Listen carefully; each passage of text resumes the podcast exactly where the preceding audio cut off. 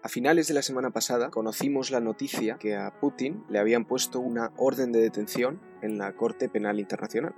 Esto es la primera vez o es el primer líder de una potencia mundial al que, al que se le acusa de algo así, de crímenes de guerra, por la deportación de niños ucranianos a Rusia. Esto ha salido en distintos titulares, en muchos periódicos, y, una pregunta que a mí por lo menos me venía a la cabeza de primeras es ¿qué utilidad tiene esto? Se le ha acusado en una corte internacional, pero ¿qué manera tiene esta corte o los países que pertenecen a ella de hacer algo para, para hacer efectiva esta decisión? Esto me recuerda de alguna manera a la Sociedad de Naciones, que en principio servía para que no hubiera más guerras y tuvo como consecuencia guerras como la Segunda Guerra Mundial. Entonces, pues hoy tenemos aquí a Alfonso, que nos viene a hablar de qué es la Corte Penal Internacional, cómo funciona y la importancia que tiene esta orden de detención emitida. Bueno, Nico, eh, hoy está aquí Alfonso, Alfonso está aquí todas las semanas, lo sigo repitiendo. Bueno, pero ya se me ha quedado la muletilla. Pero es verdad que las, preguntas que, que lanza son totalmente legítimas, porque que la Corte Penal Internacional haya dictado una orden de arresto a Vladimir Putin por crímenes de guerra, dices, pues muy bien, pues que vayan y lo arresten, ¿no? Pues qué, qué sentido tiene, qué importancia tiene. Pero vemos, veremos que tiene bastante más importancia la que parece, luego lo hablaremos.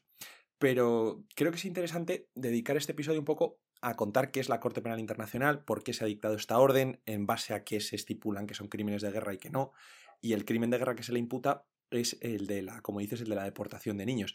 ¿Por qué este crimen tan específico? Cuando hemos visto en las noticias las imágenes atroces de los campos eh, sembrados de tumbas y los bombardeos de hospitales y todo eso, bueno, pues porque, como veremos, es el crimen del cual han adquirido más evidencia los fiscales de la Corte Penal Internacional. Al final, esta Corte Penal Internacional es un tribunal, no es una asociación política, y entonces en lo que se basa principalmente es en la evidencia, en la prueba. Y es escalofriante que el tipo del que más datos han encontrado, el que más pruebas han encontrado, es el de esta deportación de niños ucranianos a Rusia, que se estima en 16.000. Entonces, Alfonso, empezando un poco por el principio, esta Corte Penal Internacional, cuando se instaura, y con qué objetivo inicial y quién forma parte de ella. Bueno, pues la Corte o Tribunal Penal Internacional, que está citada en La Haya, es un tribunal internacional de justicia encargado de juzgar en última instancia, y ahora veremos qué significa esto, graves delitos internacionales. Estos se resumen en cuatro. Crímenes de guerra, genocidio, de lesa humanidad y crímenes de agresión.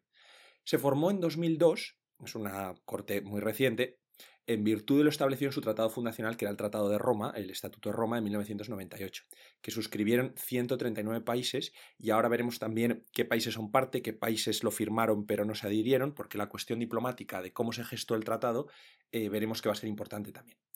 Básicamente, la Corte Penal Internacional tiene como objetivo impartir la justicia y restaurar daños a las víctimas de crímenes severos cometidos en una guerra o más allá de una guerra.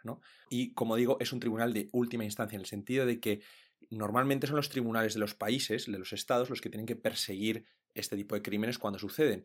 Pero la Corte Penal Internacional lo que hace es juzgar e investigar estos crímenes cuando los tribunales ordinarios, los tribunales de los países, no pueden o no quieren investigar estos, estos crímenes tan graves. Y ahora veremos mm, el proceso, cómo sucede eso. Históricamente, esto es parte de un proceso eh, histórico de las potencias eh, occidentales, las democracias occidentales, de querer crear un orden mundial más institucionalizado. ¿no? Esto comienza como has dicho, mm, has referido a la Sociedad de Naciones, por ejemplo, ¿no? Ya se empezó eh, después de la Primera Guerra Mundial a querer crear una corte para juzgar a los que habían sido responsables de la Primera Guerra Mundial, pero no se llevó a cabo, y es después de la Segunda Guerra Mundial cuando este orden mundial más institucionalizado empieza a crear instituciones de este tipo. Hay instituciones económicas, hay instituciones políticas, como son las Naciones Unidas, y también ahora eh, sistemas de enjuiciamiento. Siempre se creó con las Naciones Unidas una Corte Internacional de Justicia que arbitraba disputas entre Estados, pero siempre faltaba la Corte que juzgara crímenes de gravedad internacional. Y esta es la que no se ha creado hasta 2002. ¿Y solo se puede acusar a personas? ¿O se puede acusar a,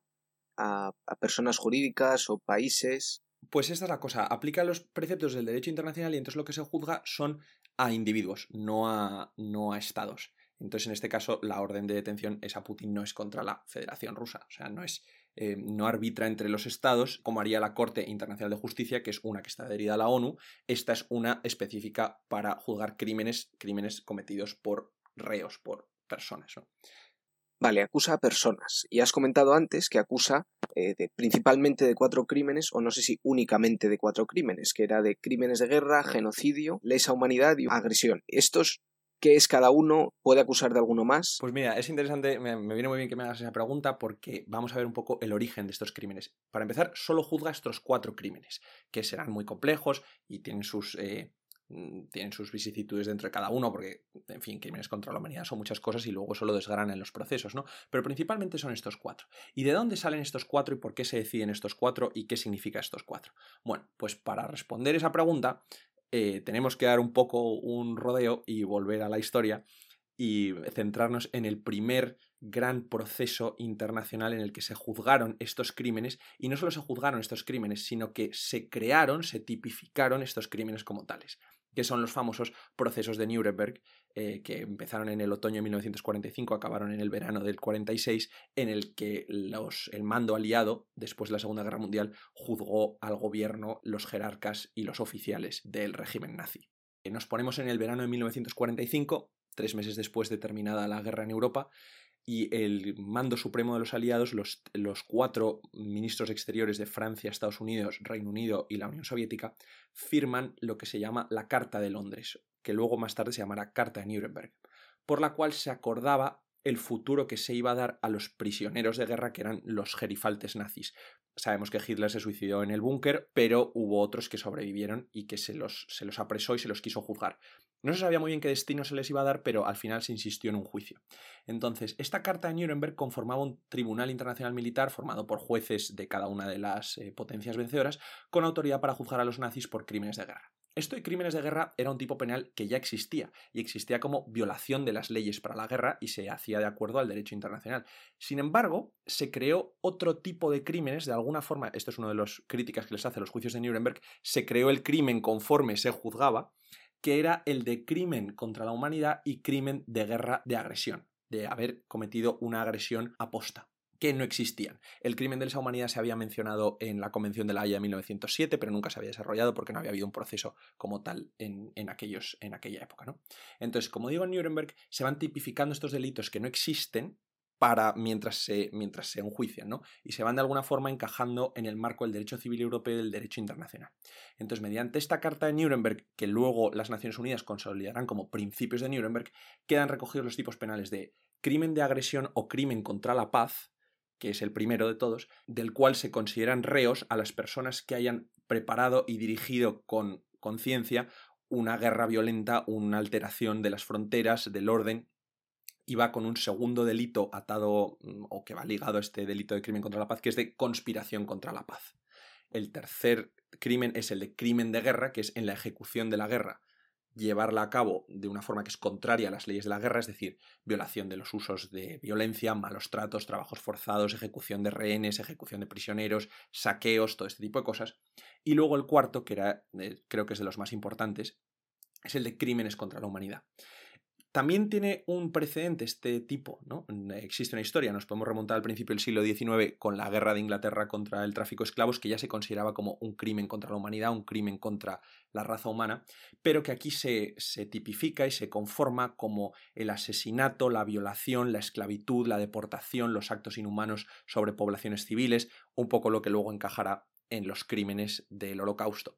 Pero no nos llevemos a engaño porque los procesos de Nuremberg no tienen tanto que ver con el holocausto como con la conducción de la guerra, de la que habían hecho los alemanes. ¿no? Entonces, eh, pues, pero eso ahora lo vemos. Las Naciones Unidas consagrarán estos principios una vez terminados los procesos de Nuremberg, una vez terminados los juicios, consagran estos cuatro delitos en lo que se llaman principios de Nuremberg, que es estos cuatro delitos, pero un poco más explicados, un poco más detallados, para que sirvan como directrices de qué es un crimen de guerra o qué no es un crimen de guerra. Todo esto es muchos años antes a la creación de la Corte Penal Internacional, que has comentado que era en 2002. Muchísimos años antes. Esto estamos hablando en 1945, que es recién acabada la Segunda Guerra Mundial. Y entonces, ¿por qué nace la Corte Penal Internacional? ¿Qué hace que no sirviera lo que ya se estableció durante estos juicios de Nuremberg y se, viera la necesidad de instaurar una nueva institución? Pues esta es la situación. En Nuremberg eh, cuando terminan los juicios y se empieza a concretar, bueno, mientras están sucediendo los juicios y se está empezando a concretar cuál va a ser el nuevo orden internacional, las Naciones Unidas, todas estas instituciones, hay muchísima discusión entre los aliados de ver si se va a crear una corte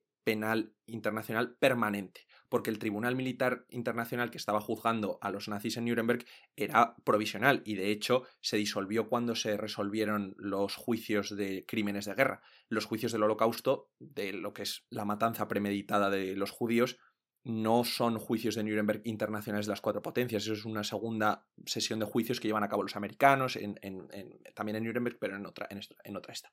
¿Por qué sucede esto? Porque las potencias no alcanzan un acuerdo a que se vaya a establecer una corte permanente. ¿Y por qué es esto?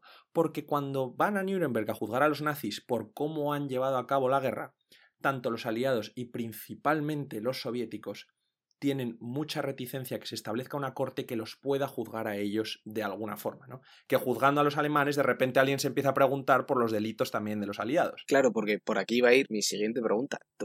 Algunos de estos crímenes que estás diciendo, principalmente el de contra la paz y empezar una guerra aposta, eh, luego se probablemente sin conocer bien los detalles se puedan aplicar a las intervenciones que ha hecho Estados Unidos, por poner un ejemplo, en años posteriores. Bueno, exactamente, pero no hace falta venirnos más entonces. Sigamos en 1945. Como digo, hay dos juicios, el, de los, el del holocausto, que es un tema aparte, y el de la conducción de la guerra a los ministros de Hitler, a los, eh, a los que gobernaron con Hitler, y la, condena, el texto de la sentencia la condena, lo que les acusa es de atentar contra el orden europeo e ir contra las fronteras establecidas en el Tratado de Versalles. Eso era lo que habían hecho los rusos también, en el pacto que habían firmado con Hitler para repartirse Polonia. Entonces, por eso se establece dos cosas, los rusos y los americanos, que solo se pueda juzgar a los alemanes en, Nuremberg, que no se pueda juzgar a, a mm, personas de otras nacionalidades para salvarse ellos, y que no se vaya a consolidar un tribunal permanente. Los rusos porque no querían enfrentarse a los procesos de crímenes de guerra por ocupación de Polonia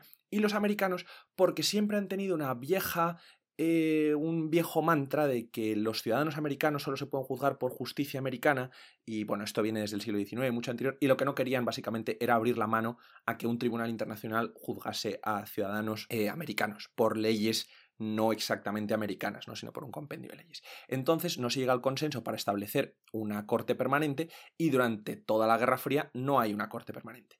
¿Qué es lo que hace que se decida en 1998 la Conferencia de Roma establecer una Corte Penal permanente, una Corte Penal Internacional que es la que tenemos hoy? Bueno, pues los genocidios que suceden en Yugoslavia entre 1991 y 1994, que son estas limpiezas étnicas en, en los Balcanes, y luego también el genocidio famoso de Ruanda en 1994 escandalizan al mundo. Estamos también en los 90, después de la Guerra Fría, cuando el conflicto geopolítico ya ha mainado y de repente en este nuevo momento de paz vienen estas atrocidades. Pongamos además medios de comunicación, televisión, que ya todo el mundo tenía televisión en su casa, se ven estas imágenes, en fin. La respuesta es de una conmoción tal que la comunidad internacional se mueve para crear una corte penal que pueda juzgar y restituir a las víctimas eh, eh, de, estos, de estas atrocidades. Y es así como en 1998 muchos países van a la conferencia de Roma, se firma el Estatuto de Roma que crea esta Carta Penal Internacional, que estará basada en la Carta de Nuremberg. Y se retomarán todos esos principios de Nuremberg de 1945 para crear este nuevo órgano internacional que se encargará de juzgar en última instancia estos cuatro crímenes. Crímenes contra la humanidad, de guerra, de agresión y contra la paz. Claro, pues todo esto así explicado, pues le ves, le ves continuidad y le ves sentido y aquí me gustaría también preguntarte qué países no acudieron aquí a Roma o cuáles no, no, se, no están adjuntos a este tratado o no forman parte de él. Bueno, pues es una, es una pregunta importantísima la que me haces porque en la firma y acepción del tratado condicionará también el propio funcionamiento de la Corte Penal Internacional. A Roma acuden 148 países, 148 delegaciones, 120 votan a favor de crear la Corte Penal Internacional, 7 en contra y 21 se abstienen. El voto fue secreto y nunca se supo quién votó en contra, salvo tres países que sí que confirmaron que su voto había sido negativo, y ellos eran China, Israel y Estados Unidos. Volvemos un poco a la historia de siempre. Es importante quién firma, quién acude, porque son cosas distintas. Todos los países acudieron Hubo países que, aunque hubieran votado en contra, por ejemplo, Estados Unidos e Israel, sí firmaron el tratado, pero luego no se adhirieron al tratado. Esto es, es, importante decirlo porque no es lo mismo firmar el tratado que adherirte al tratado. El caso de Estados Unidos es que, por ejemplo, el presidente Bill Clinton sí firmó el tratado, pero nunca lo llevó al Senado americano para, lo que, para que lo ratificara. Entonces, Estados Unidos nunca pasó a ser lo que se llama Estado miembro o Estado parte. Esto también había pasado con la Sociedad de Naciones. Woodrow Wilson, el presidente en 1920, había firmado el tratado, pero como el Senado americano se lo rechazó, pues Estados Unidos nunca entró en la Sociedad de Naciones. Bueno, pues es como funcionan los sistemas políticos. ¿Cómo manejan los entresijos de la prensa? Porque todo esto es para tener la foto del presidente firmando y luego además escudarse en que no, el país no, en sí no, lo, no está adherido. Exactamente, ¿no? además Bill Clinton dijo que aunque lo hubiera firmado, le recomendaba a su sucesor, porque lo firmó en los últimos días, antes de que viniera Bush hijo, que no lo llevara al Senado como casi que se lo había pensado mejor y que esgrimía que entrar en la Corte Penal Internacional sería algo que contravendría los principios de soberanía americana, ¿no? Y entonces, bueno, pues siempre han sido tensas las relaciones de Estados Unidos con la Corte Penal Internacional y más con la presidencia de Donald Trump. El caso es que hubo muchos países que como Estados Unidos o como Israel, China nunca lo firmó y nunca dijo que no y nunca lo firmó y nunca nada, pero que como Estados Unidos y Israel sí hubo muchos que firmaron y luego no se adhirieron, o que firmaron, se adhirieron y se salieron. ¿Por qué es esto importante? ¿Por qué nos importa eh, quién se aparte y quién no se aparte? Bueno, eso, e, eso y, qué poder tiene de, de, hacer efectivas sus decisiones. Pues todo eso está relacionado con esta cuestión de quién firma y quién se adhiere porque lo importante es que la Corte Penal Internacional no puede investigar crímenes en estados que no son parte del tratado, en estados que no están adheridos al tratado. Tampoco puede investigar crímenes anteriores a su fundación en 2002, que es cuando se, el Tratado de Roma es en el 98, pero eh, la fundación es en el 2002. Y tampoco puede investigar crímenes anteriores al momento en el que el Estado que pide esa investigación se hubiera adherido al, al, tratado. O sea, si un Estado se adhiere en el año 2005, pues no puede pedir que se investiguen crímenes del 2002 al 2005. Entonces, vemos que ser miembro o ser estado, ser estado parte, que es como se llama, de la Corte Penal Internacional, limita el campo de acción para investigar estos, eh, para investigar estos delitos. ¿Qué pasa con Rusia y con Ucrania y por qué si puede meterse a investigar los crímenes de Vladimir Putin en la guerra de Ucrania? Bueno, pues Rusia que ya ha dicho que la, orden de arresto de Putin eh, vale y ha dicho textualmente lo que el papel del cuarto baño, pues eh, eh, no, en teoría no es parte porque firmó el tratado pero lo abandonó en 2016 después de que la Corte notificara que había em, empezado una investigación preliminar sobre la invasión de Crimea y Donbass, como lo abandonó, en teoría la Corte no tiene legitimidad para investigarlo. Y Ucrania tampoco es un país miembro, porque cuando se quiso adherir se vio que la constitución ucraniana no permitía la adhesión a este tipo de tratados y tal. Entonces, ¿Cómo se puede investigar? Bueno, pues la cosa es que, curiosos los años, 2012-2014, cuando Ucrania se está acercando más a la Unión Europea, 2014, cuando se produce la invasión rusa de Crimea, Ucrania dice que va a empezar una reforma para que su constitución sí permita adherirse a la Corte Penal Internacional y que mientras tanto acepta de forma indefinida la jurisdicción de la Corte. Entonces, aunque Ucrania no sea un Estado parte, la jurisdicción de la Corte sí le afecta. Por eso, en este caso, Rusia no siendo parte, Ucrania no siendo parte, pero sí teniendo aceptada la jurisdicción, la Corte ha podido entrar a investigar. ¿Y qué significa entrar a investigar? Envía gente al terreno y, y recupera información o recopila pruebas y entonces hace su acusación formal. Exactamente, funciona como un juicio normal. La Corte está compuesta de una asamblea de los estados parte, que es lo que representan los estados miembros y nomina a los miembros de la corte, pero luego la corte es un, es un tribunal, ¿no? Es un tribunal que tiene sus jueces y también tiene su equipo de fiscales. Entonces estos fiscales son los que van al país en cuestión a comenzar la investigación. ¿Cómo puede comenzar una investigación? Que miembros del tratado, miembros parte del tratado, soliciten una investigación al fiscal, que el Consejo de Seguridad de las Naciones Unidas le pida al fiscal de la Corte investigar, que esto no va a suceder porque, como sabemos, en el Consejo de Seguridad de las Naciones Unidas hay cinco países que tienen derecho a veto sobre todas sus resoluciones. Rusia, China, Estados Unidos, Inglaterra y Francia. Pues tres de ellos no son miembros. Y la tercera forma es que el fiscal investigue de motu propio, que se haya indicios suficientes para iniciar una investigación y entonces lo investiga si puede, si el caso del país se lo permite. ¿no? Entonces, en este caso, el fiscal se tiene que asegurar primero que los tribunales ordinarios del país donde se está cometiendo el crimen no pueden o no quieren investigarlo, porque como hemos dicho es de última instancia, va a investigarlo y una vez concluida la investigación, el fiscal pide a los jueces unas órdenes de arresto para los que cree que pueden ser encausados o citas para declarar. Esto el tribunal lo hace en lo que podríamos llamar un juicio de instrucción, un tribunal de instrucción, el pre-trial chamber. Es este pre-trial chamber el que ha considerado que tiene causa para enjuiciar a Vladimir Putin, pero como no aparecerá voluntariamente, pues se le dicta una orden de arresto. No tiene policía y no tiene ejército la Corte Penal Internacional. Entonces, ¿cómo se haría una hipotética orden de arresto de Vladimir Putin? Bueno, pues para eso cuenta con las fuerzas y los medios de los estados parte. Los estados parte que firman el tratado y se adhieren al tratado se comprometen a poner sus fuerzas y sus medios a la disposición de la Corte Internacional para, eh, pues bueno, para poder detener a los sospechosos, para poder reunir a los testigos, para poder reunir información.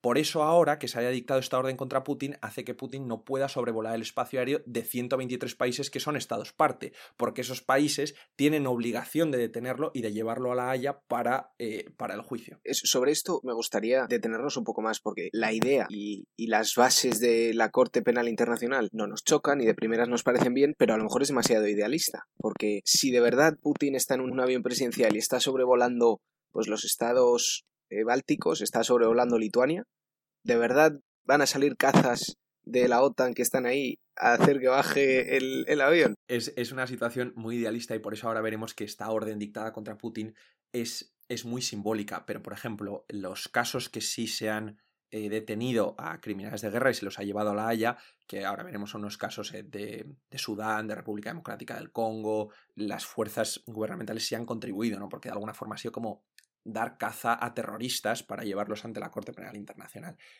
La cosa es que es la primera vez que se dicta una orden de arresto contra el presidente de una de las grandes potencias del mundo. Entonces, pues sí, se sabe, se dicta esta orden, pero sabiéndose que, que no se va a poder coger a Putin. Pero ¿qué pasaría si lo cogieran? Pusiéndonos así hipotéticamente, pues lo llevarían a La Haya, donde estaría detenido, tratado como un preso preventivo hasta la apertura del juicio, luego estaría la comparecencia, la lectura de los cargos, eso en el pre-trial chamber, se confirmarían los cargos, se iría a juicio ya como acusado y en una sala distinta con tres jueces, pues sería el juicio, ¿no? Que habría luego las apelaciones, las sentencias, las reparaciones. Pero esto, como decimos, pues pues no va a suceder. Pero si ha sucedido, o sea, ha habido juicios en la Corte Penal Internacional y si hay procesos y hay investigaciones, o sea, no es un órgano que dice, bueno, pues corra usted a cogerlo, ¿no? Como digo, si ha habido líderes que, que se han sentado delante de la Corte Penal Internacional y que han sido sentenciados. Hoy hasta la fecha la, la, Corte ha abierto 14 investigaciones en varios países del mundo, pues desde República Centroafricana hasta Sudán, Georgia, Libia, Uganda, Bangladesh, Venezuela también ha procesado a 52 personas por alguno de estos cuatro crímenes que decimos y hoy por hoy hay 22 procesos abiertos uno en instrucción y cinco juzgándose, y lo que pasa es que los que, los que faltan, lo que pasa es que los 16 procesados están fugados y no los han cogido todavía. Pero la corte sí funciona, por ejemplo, Ali Kubashab, que es el último juicio que empezó hace unos meses en 2022 por crímenes cometidos por su organización en una milicia sudanesa contra los rebeldes de Dargur en la guerra civil de Sudán. Luego también está el caso de Dominique Ongwen, que es eh, el líder de una guerrilla en Uganda, detenido en 2014, condenado en 2021 a 25 años de cárcel por asesinato, tortura, esclavizar a niños en, la, en, sus guerrillas, ¿no? Y está ahora mismo cumpliendo condena en, La Haya. Bueno, entonces vemos que utilidad práctica y efectividad parece tener. ¿Y, qué, otras, qué otro impacto crees que va a tener esto? En, en general en las relaciones internacionales o incluso hasta en, en cómo, cómo se está llevando la guerra. Bueno, pues esa es la cosa, ¿no? Como Putin no es un terrorista de una organización terrorista internacional que todo el mundo tenga un interés en cazar y llevar a juicio, pues ese juicio no se va a producir, ese arresto no se va a producir, pero el simbolismo de que la Corte Penal Internacional dicte una orden de arresto y tenga evidencia suficiente, porque esto es lo que decimos, de que no es un órgano político, es un tribunal, o sea, es un tribunal que funciona con pruebas, de que haya adquirido pruebas suficientes para querer llevar a juicio a Putin, ya señala la naturaleza de la guerra de Ucrania de una forma mucho más oficial. ¿no? Y en las relaciones internacionales, bueno, el efecto que mi opinión puede tener es que ya Vladimir Putin es una persona que está acusada de crímenes de guerra, es un supuesto criminal de guerra. Y esto cambia su posición internacional, su posición respecto a los aliados, su posición en un hipotético futuro proceso de paz, porque ya no estás negociando de igual a igual con el líder de un Estado, te estás sentando a la mesa con un criminal de guerra va a haber muchas de las potencias europeas que están apoyando a Ucrania, que Ucrania mismo, que ahora vayan a tener una legitimidad para decir Putin no puede estar en la ecuación de una postguerra porque es un criminal de guerra.